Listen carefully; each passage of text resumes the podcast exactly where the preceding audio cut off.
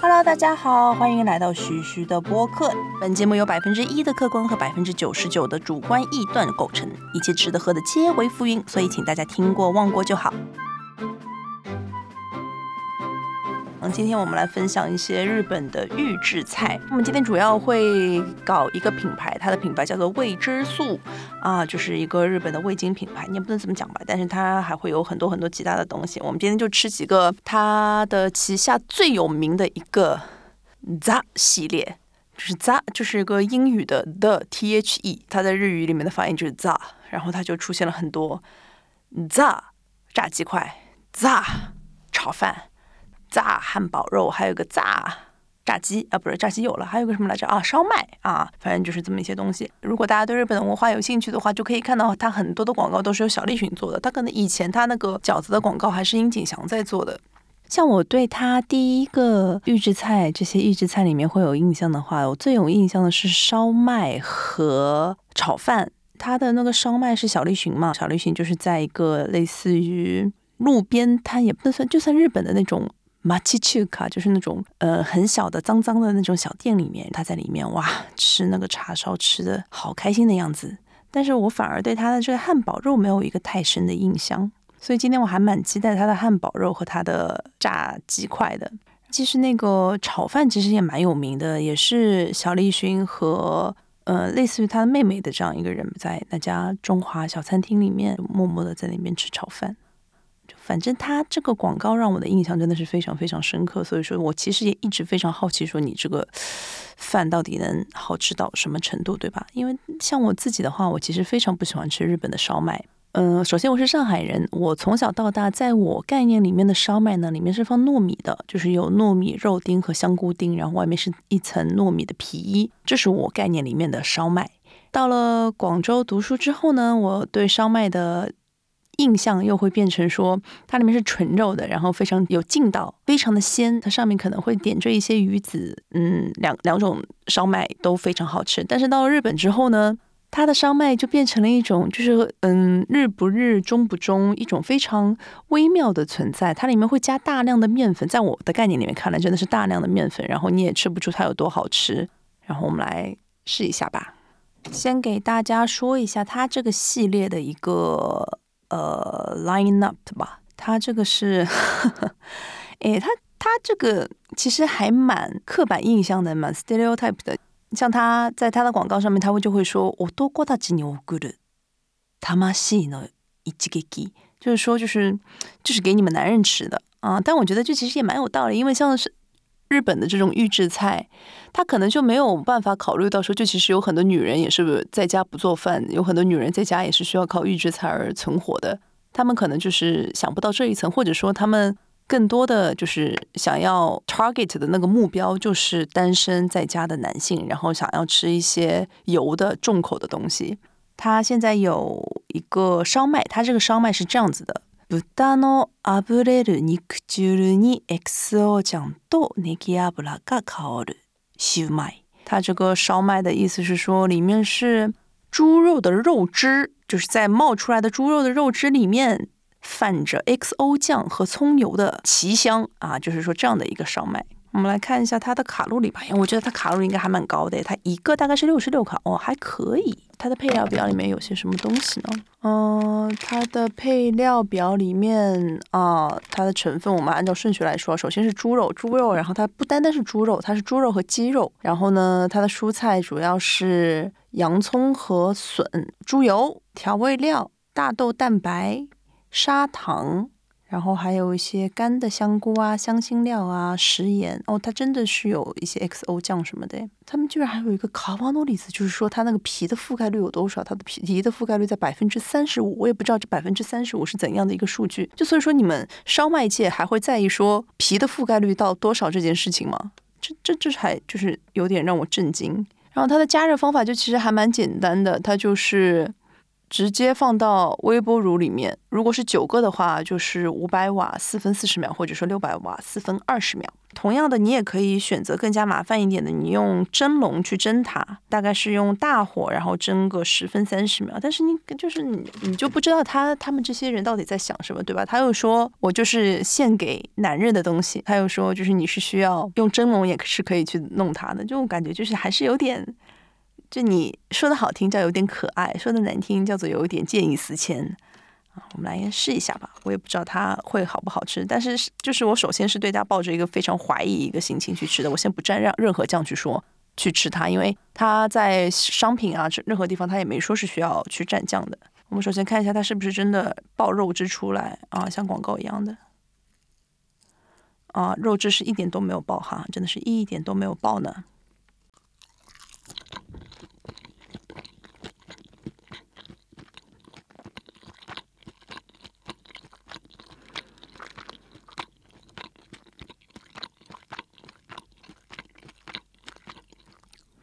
我跟你讲，他这个研发商里面肯定有一个人叫杨白劳。我想他就是已经咸到你这辈子就是你都不知道自己在吃什么东西。的时候我跟你讲，你就你首先一口进去，对吧？你会觉得哟，哎，还蛮好吃的，没有那种就是很粉的那种，就是完全是粉质的那种感觉。但是在你没过几秒之后，它外面那层皮的那种粉的感觉就上来了，然后你就会觉得 OK fine，OK 就是。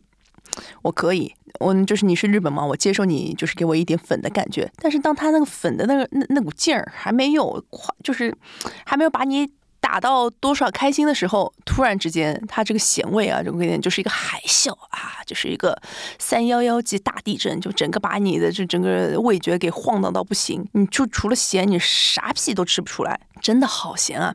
在日本这边，就是像像比如说像我们上海，我们上海吃的烧麦的话，其实你是可以把它当一份主食来吃的，你不需要说我拿一个烧麦去配其他的东西一起吃。然后你在广州，就是你在广东地区，你去吃那些呃海鲜烧麦啊、肉烧麦的话，它其实作为是点心的一种蒸点的一种，那你也没说就是我一定要拿一个烧麦我去配饭吃，对吧？但是日本这边不是的，日本他们不管是饺子，然后还是说这些烧麦，他们都是作为说是一种一个菜，但是它就是太咸了，就是我这边工作人员还很。好心的给我带来一瓶酱油，但是我跟你讲不用酱油啊，这这这一小口就它就可以榨一瓶酱油出来。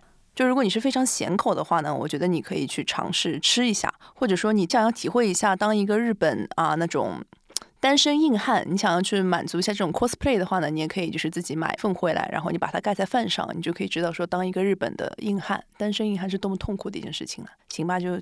这样吧，然后我待会儿我把它留着，我试试看跟之后的那个炒饭加在一起会不会更好吃。但是呢，有一句说一句，我觉得它这个烧麦会要比就是横滨一个非常有名的烧麦会要好吃很多。那个烧麦真的就除了面粉味，我真的就一点其他味道都吃不出来。就只要我们收入的时候有那个烧麦的便当，我一定选一个里面含烧麦量最小少的那个东西去选它，因为它有时候它会那个招牌就是三个烧麦的便当，反正就不太不太好理喻，真的太咸了，哎。然后我们下一个测评的是它非常非常有名的炒饭。我们来看一下它的炒饭的说法是：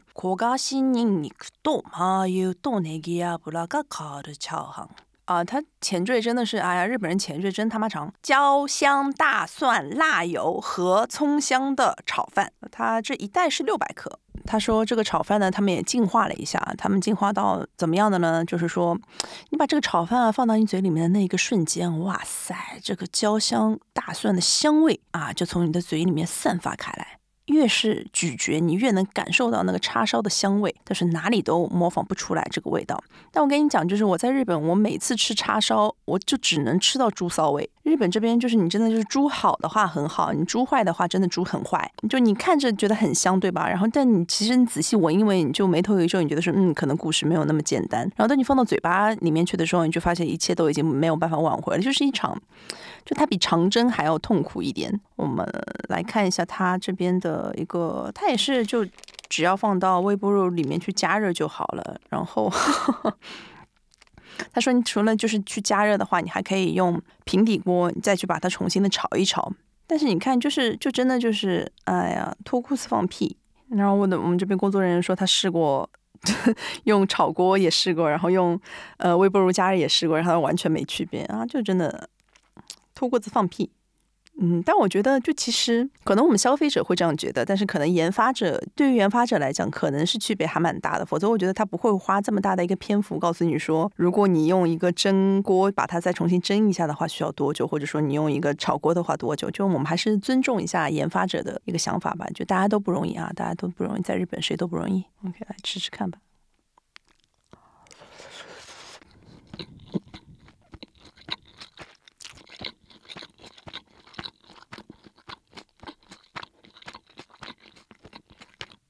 炒饭很好吃，炒饭非常好吃，没有那么咸，然后它是那种鲜香到恰到好处的那种。但是，不然就在家吃蛮好的。但是有时候你你我在外面，然后给了一盘这个炒饭的话，我可能还是会不太满意。就可能冷冻食品它也是有一个冷冻食品的极限在啊。但是如果你在家里面，就是你真的就只要微波炉五百瓦三分四十秒，或者说六百瓦三分二十秒，你就可以吃到这样一个出品的炒饭的话，我觉得是愿意的。我们来看一下它的猪是好的还是坏的。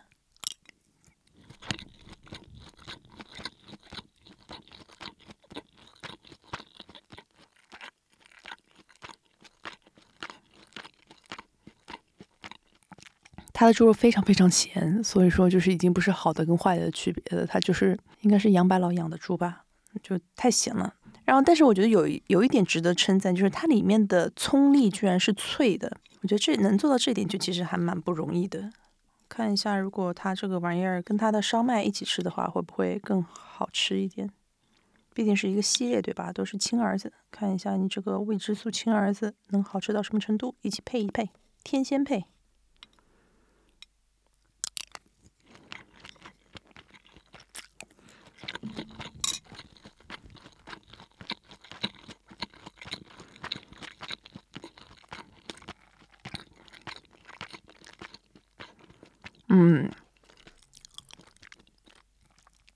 感觉可能就是这个这个烧麦就不值得拯救吧，你觉得也没有好吃到哪里去。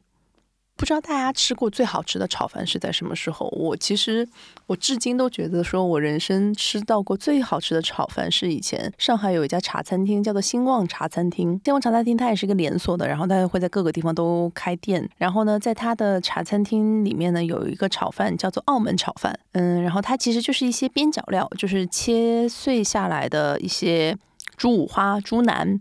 然后其他那个皮是非常脆的脆皮五花肉，再加一些一点点就是那种乱七八糟的剩下的一些叉烧啊，嗯，有没有应该没有鸡肉什么的。然后它可能就是还会有一些剩下的一些什么鱿鱼圈啊之类的。它的炒饭真的好好吃啊！那是我小学到初中我就一直吃到大的一个炒饭。我其实在我开始去广州读大学以后，我就再也没有说回去吃过兴旺茶餐厅了。但是我至今都会觉得说，嗯，当年吃的。就可能一个月吃一一碗吧，就哪怕我吃了再多，就是云吞也吃完，猪脚面也吃完，其他的一些乱七八糟的什么西多士啊什么全部都吃完，就哪怕这些在吃完之后，我也还可以再吃一份炒饭，就是那一份澳门炒饭的魅力就是有这么大。就我觉得大家可能心里面都会有一份就是属于自己的一个炒饭的一个白月光在，就可能是妈妈炒的炒饭，有可能是外婆炒的炒饭。就如果你们有特别好的一些炒饭的方子的话，也希望可以发给我。如果是炒饭的话，我觉得我愿意去各种去尝试的。我们接下来吃的是它这个的炸鸡。我跟你讲，它这个炸鸡，我现在看到它被加热好后的样子，它真的就样子非常非常好看，真的就是它广告上面的样子，就感觉就是就你光光看的话，你会觉得说它那个脆皮还是在的，就真的就是那种在店里面会端上来的那种炸鸡的样子。它的名字说它是秘制大蒜油。特级酱油和葱油的超超超超超超超超超级好吃，肉汁超级多的炸鸡啊！然后它的一个宣传语说它是非常的大，OK 啊，它是一个四十五克，那可不是嘛！刚刚一个烧麦才只有三十二克，三十几克来着？三十二还是三十六克？三十二克，它这整个要比它人家再大个，对吧？大个三分之一呢。这个炸鸡小朋友的一个热量呢，首先是。一百克的话是两百二十一，那它的话就是算它四分之一喽。四分之一的话，它的蛋白质大概在四克，脂肪含量在三克，碳水化合物在两克，然后它的食盐差不多是在零点四克。哦，然后他这边还说，就是你可以他这边有一个方法，我觉得还写的蛮好的。他说就是教你怎么去加热它。他首先说你先从把它从袋子里面拿出来，拿出来了之后呢，啊你就直接放到那个微波炉里面去就好了。就是如果说你要加热三个左右的话，大概五百瓦三分钟，六百瓦的是两分三十秒。但是它在旁边会有一个小 tips，我觉得这个 tips 是看下来，我觉得说是真的有用的。他说，如果你这样尝试的话，会让它更好吃。他就是说，当你在把它加热完成之后，你把它放在那种小小的那种烤箱或者说烤面包的那种东西里面，你再把它给加热个三分钟，这其实就可以让它的外面更加脆了。我觉得这一个是。真的可以让它变好吃。我觉得之前的那些就是教你怎么蒸它，或者说教你怎么再去用用平底锅再去把它炒它，我觉得可能都是有点那种脱裤子放屁的感觉。但是这一个我觉得是 OK 的，我觉得它是真的，而且可能他们开发部的人也就是自信满满。就他之前其他地方的那些加热方法呢，那些什么蒸啊什么的，全部都是就是用一个很小的字，然后在一个很很偏远的一个小角落，然后用那种黑底白字去写的。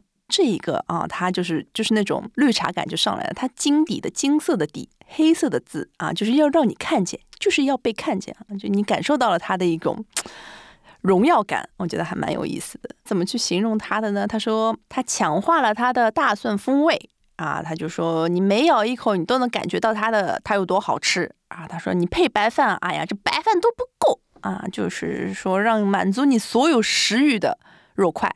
OK，我们来吃一下它吧。哦，哦，但是我现在筷子上去，我觉得它其实是不脆的。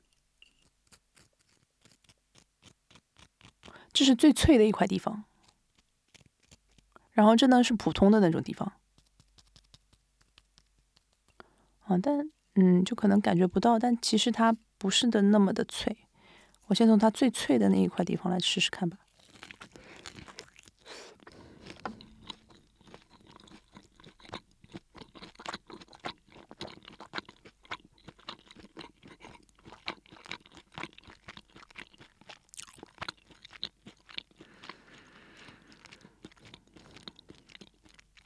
这个可以买，朋友们，这个可以买，因为我咬下去的那个瞬间，它的肉汁就真的就是飙在了我的嘴巴里面，然后它的肉汁又很烫，你知道吗？然后我一下子就是那个眼神没有收住，我想说哇。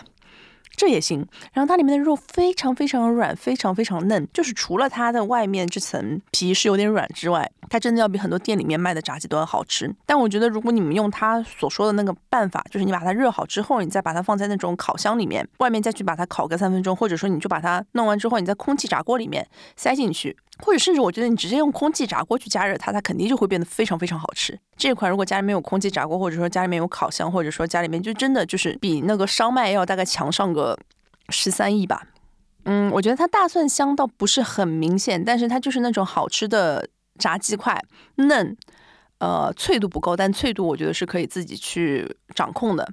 鸡肉感很扎实，而且没有那种冷冻鸡的不舒服的感觉。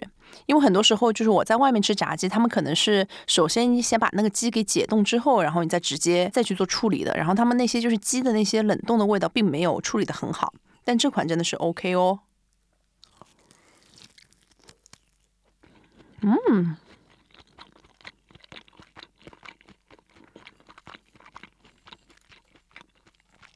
嗯，这我可以打满分，我把它来配这个炒饭来吃吃看。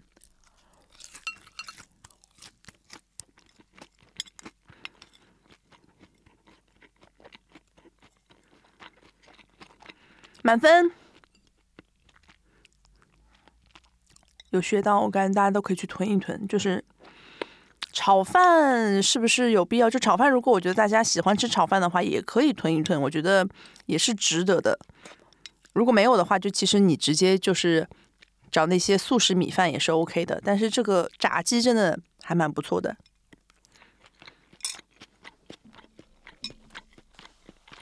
就其实就是在我从小的概念里面是没有炸鸡这一个概念的。我小时候吃鸡的话，其实是在菜市场里面的有炸鸡柳，会有两种嘛，一种是那种放学以后的那种炸鸡柳，就是呃香酥鸡，然后它是。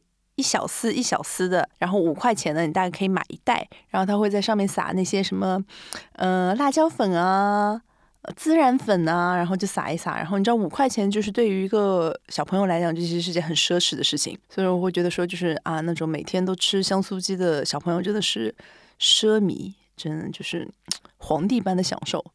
像那种同样卖香酥鸡的地方呢，我学校旁边还有一个非常非常妙的，他卖什么呢？他卖的是炸肉吐司，他就是自己调好的那种肉米酱、肉酱，然后呢，他就抹在面包上面。不知道你们知不知道，上海有一个东西叫做油灯子，它其实类似于炸萝卜丝饼那种，然后它就是一个面糊，然后就把那个抹了肉米的那个面糊呢，你就浸在面糊里面，然后把它轻轻拿起来抖一抖，上面的面糊稍微掉掉一点之后呢，就把它放在那个油锅里面炸，炸完之后出来又香又酥，然后你抹甜面酱吃，那个真的是我啊，真的就小时候真开心啊，你知道吗？就是在那个在这家。香酥鸡的对面是一家那种小黄书的那种书摊屋，然后呢，我每天都会喜欢在里面，就是看一些，看看有没有什么新货出来。它那种为什么是那种小黄书？它就是它不对外开放的，它就是一个很隐秘的一扇门，就只有你知道，你才知道，一般的小朋友是不会走进去的。像我一开始走进去之后，我就发现里面真的是一个别有洞天。我第一次看《火影忍者》的同人漫画，就在里面看到的，就是你知道我在里面看到，就是那个伊鲁卡老师和卡卡西半夜就是用冰块互相就是做一些生理上的切磋，真的当时把我就看呆了。我说啊，还能这样？在里面还会有一些其他的一些，就不知道大家有没有看过左晴雯的《烈火青春》。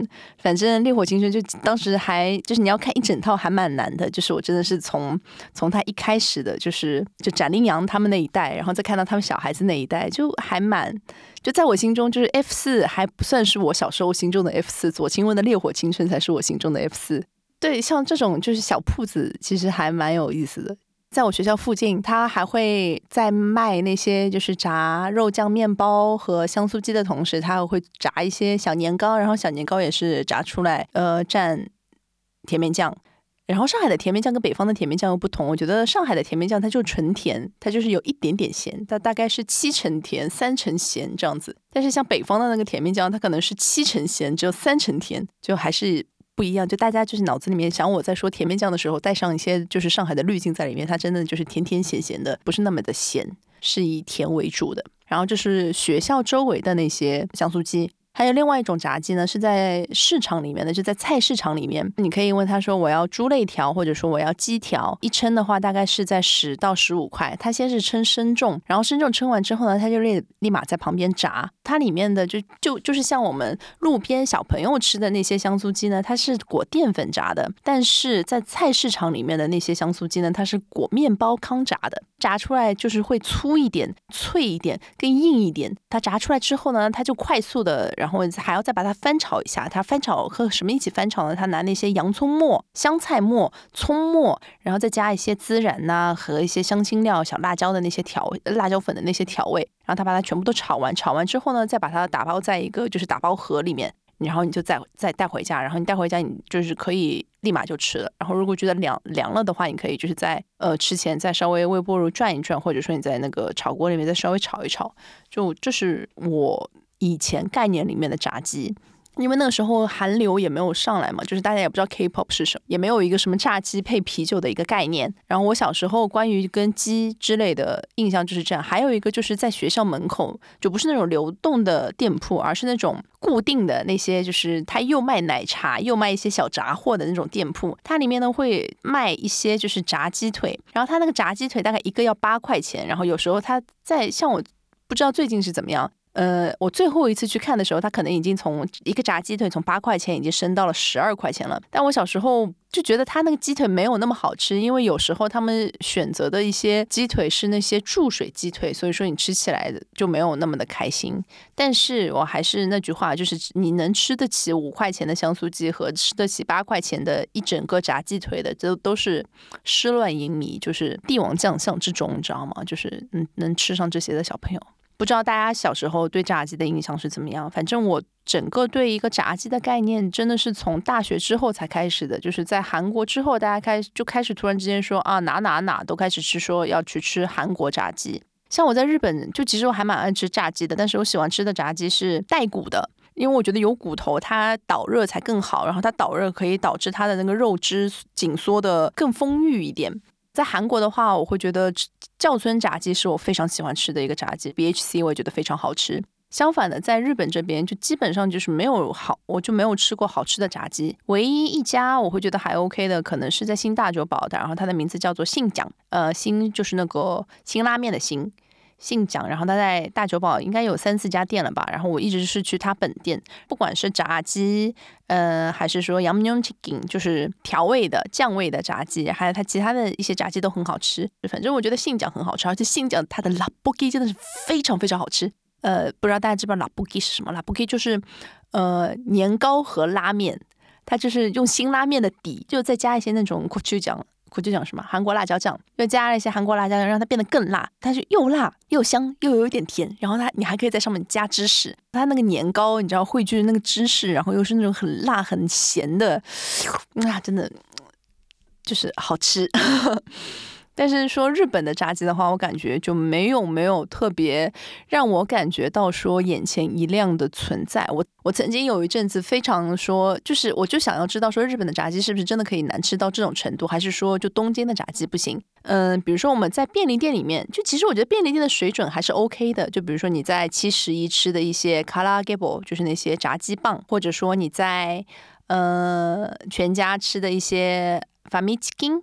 嗯，所谓的就是小的炸鸡排嘛，那些我觉得都是 OK 的。但是我觉得它跟韩国的炸鸡，或者说跟我们小时候吃的香酥鸡还是不一样的概念。然后你在那些就是日本的居酒屋，你会吃到的炸鸡，你都会觉得说啊，就这，就有很多店它都会标榜说我们的炸鸡特别特别好，我们的炸鸡特别特别的香。但是你吃完之后，你就真的脑子里面就两个字，就这。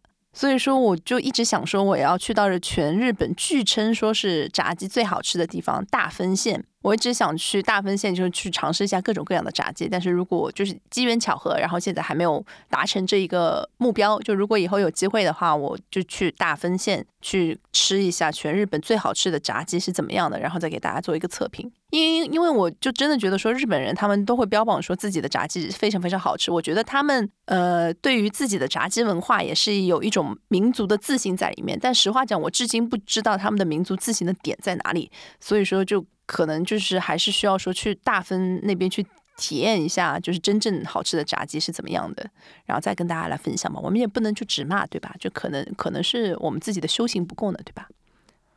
最后这一款呢是百分之百牛的铁板烧，大蒜酱油、黑胡椒、黄油香的汉堡肉。它的宣传说：超嘎子，これぞ肉の塊。就是说超得劲儿啊，就这才能叫肉。它里面其实它它这一整袋里面就只有一块肉而已，就感觉就其实跟就七十一卖的一块汉堡肉也没有什么太大的区别。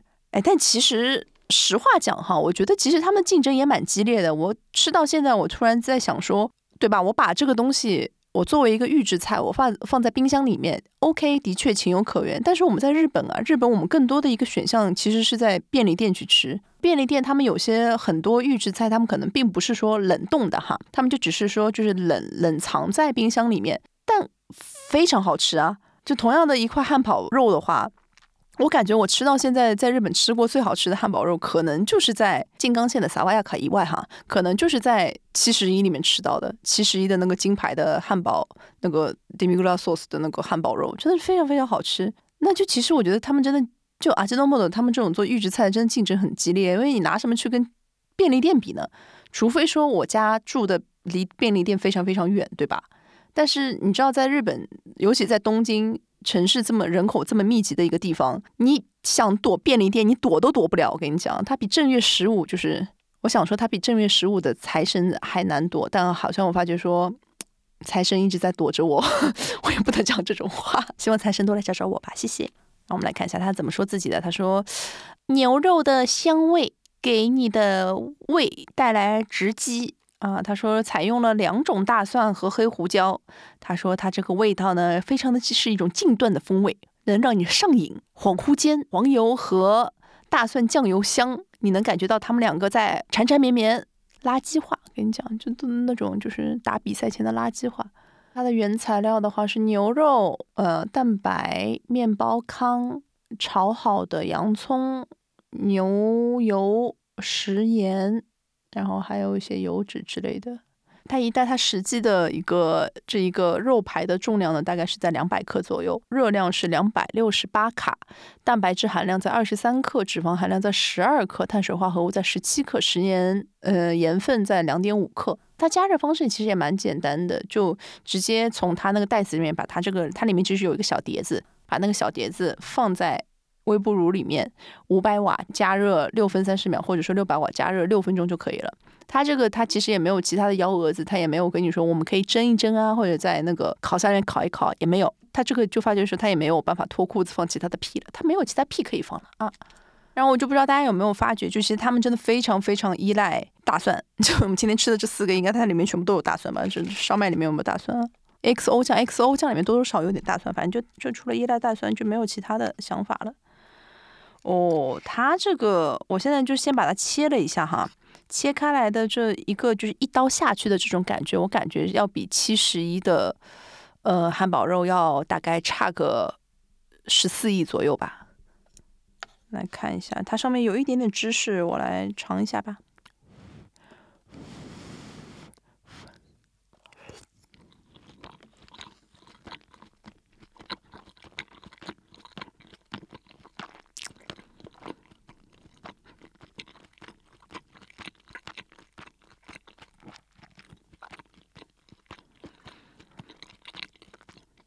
这一款零分哈，我感觉你吃了它，你可能觉得之前的那个烧麦还稍微有一点特色。年少不知烧麦好啊，就当你遇到了更更差劲的人，你才会知道说原来前面的人也没有那么差。就它真的不行，它真的不行。就它不行在哪里呢？首先，它里面的味道并不是说非常的淡，它里面是有味道的，它会有黑胡椒的味道，然后它也的确会有一个大蒜的香味在里面，但是它的味道非常非常的单一，就是咸咸的，就感觉在吃那种。稍微有一点点硬的那种肉泥的感觉，就可能各方面都差口气吧。就如果同样都是有选择性的话，真的建议大家去尝一下全家的妈妈系列，或者说去尝一下呃七十一的金牌系列。罗森有什么系列？罗森什么系列都没有啊？为什么？因为罗森最烂，在这三个里面。想想我本人是坚定不移的，就是喜欢七十亿多一点的那一个人。就是还还有就是，如果大家真的就在罗森里面有什么好吃的东西的话，就也请大家推荐给我。因为罗森的话，我会觉得它有一个呃，就可能我之前也说过，有一个 roll cake，就是有一个奶奶油卷很好吃。然后它那个奶油卷外面的那层蛋糕皮呢，它会把它做的有点糯米粉，那个非常好吃。还有它罗森的有一个可露丽做的，我觉得还是不错的。就也不能说好吃吧，就是可吃，eatable 啊，就是可以咀嚼，可以下咽。就是作为一个在便利店卖出的一个法甜的一个水准，它可能到达了一个最低线啊，但其实也挺好的，因为你在便利店，对吧？做一个今天的总结吧，今天测评了四款未知素公司的招牌的四款冷冻预制菜，这四款是它的烧麦、它的炒饭、炸鸡，还有牛肉汉堡排。我建议大家炸鸡是非常可以冲，是可以就是一百分的那种冲，就你闭眼冲，好吃，多汁，juicy。外面的皮可能不够脆，你们如果花一点功夫的话，真的可以得到一个非常非常棒的炸鸡。因为我在自己家里面也试过，就是用各种方法去做炸鸡。你知道我做炸鸡的话，我认真到什么程度吗？我会先调一个生理生理水，就是百分之呃零点九，对吧？我忘记百分之零点九还是百分之二的一个，就是盐糖水，会先把鸡肉在里面浸浸个四到六个小时，直到鸡肉吸满水了之后，然后我才把它拿出来炸。然后呢，我给它调味，我里面会放昆布盐，会放大蒜，然后我会放酱油。就其实我花的功夫还蛮多的，我会查各种各样的粉，然后哪一个达到的脆度更高。如果是炸的话，我可能先是在一百六十度用低温把它炸个三到五分钟，然后呢，我会用余温让它慢慢的变熟，然后隔了三十分钟之后，我可能再会过来复用一百八十度去把它复炸。就即使在我这么努力的情况之下，我依然觉得说这个炸鸡会比我自己做的好吃。所以说，我觉得这款炸鸡真的是有点东西在的。嗯，就你们可以冲，就是如果你用微波炉的话，它可能它皮不够脆，但是你们可以用其他的办法把它的皮够脆啊，就是办法总比困难多嘛，对吧？炸鸡是可以的，然后它这个炒饭呢，我也觉得可以的。为什么？它的炒饭里面有几点我非常喜欢。第一个是我觉得它的一个口感是够松散的。第二个，它里面的葱虽然说是冷冻又复热的一个葱，但是它的葱的口呃就是是脆的、香的。嗯，这让我觉得就是是一个给他的一个加分点。但从其余的来说的话，我会觉得说，就是他这个炒饭，你吃吃了第三口开始，可能它的口味就比较单一，你就没有办法再持续吃下去了。嗯，它可以放在家里面做一个预备吧，not a bad choice，就是你可以去选择它作作为一个备选。然后其他两个呢，就真的想都不要想。嗯，烧麦的话，我会觉得太咸了，就是杨白老做出来的东西。而且我觉得它也没有香，然后它也不是哦，因为我作为一个上海人，但是我作为一个中国人吧，我觉得其实跟地域没有太大的关系。作为一个中国人，可能它就是一个不被我们中国人所接受的一种烧麦的做法，就大家就不要去吃这个苦啊，这个苦我帮你们吃了啊。它那个汉堡排呢，更加是不建议了。它就是如果同样想要去尝试汉堡肉这个东西的话，建议大家去便利店，肯定会有更好的选择。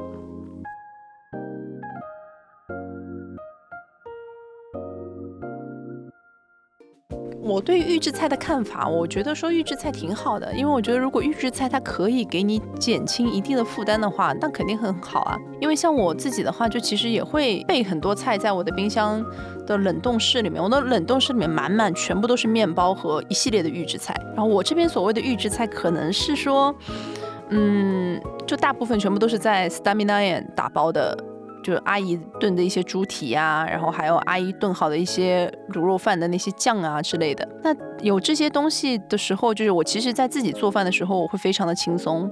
然后还有时候我其实会炖很多高汤，我会用原味鸡炖一些高汤在放在里面备用。我看，我觉得是其实是看的。我觉得预制菜它其实是适应各种各样的人。如果你是一个做饭非常非常喜欢做饭、热爱做饭的人的话，我觉得预制菜它其实是可以减轻你时间上的负担。那同样相比的，就如果你是一个对做饭完全没有任何兴趣，然后甚至说是就是一点都不想动手在厨房里面动手的话，我觉得预制菜它同样是可以提升你的一个生活品质。所以说，我觉得说，呃，作为一个成年人，预制菜它有它百分之百存在的理由。我觉得它是一个为人民造福的一个存在。但是是因为日本的预制菜并没有像国内那么的猖獗，所以它可能还有情可原。但如果说你是一个处在一个需要一一定的营养均衡的一个状态的话，我觉得说预制菜它可能不适合作为你的一个备选。同样的，就如果说就是你有时候因为像我在日本这边吃预制菜的话，我多多少少我可以保证它的一个卫生和它一个饮食的健康在。但如果在国内的话，我可能会觉得说有些你的食食品就是食材的原材料其实没有办法得到一个很安全的一个保证。我觉得可能这是一个最大的一个隐患在里面。就如果大家可以有信得过的预制菜，就其实我觉得就开放包容的去接受它就好了。就说不定我们对吧？人再过十十年、二十年之后，可能我们连预制菜都吃不上，我们就就只能喝营养剂了。趁现在对吧？能吃，这能吃是福。希望大家以后也可以有各种各样的福气。我的微博叫徐徐愿，愿是那个草字头的愿。如果大家有什么有兴趣的话题和有想问的东西，不管是工作上、生活上啊，所有的日常，或者说对于减肥上有任何想问的问题，都可以通过我的微博，或者说在这条博客下面留言。拜拜，吃的开心。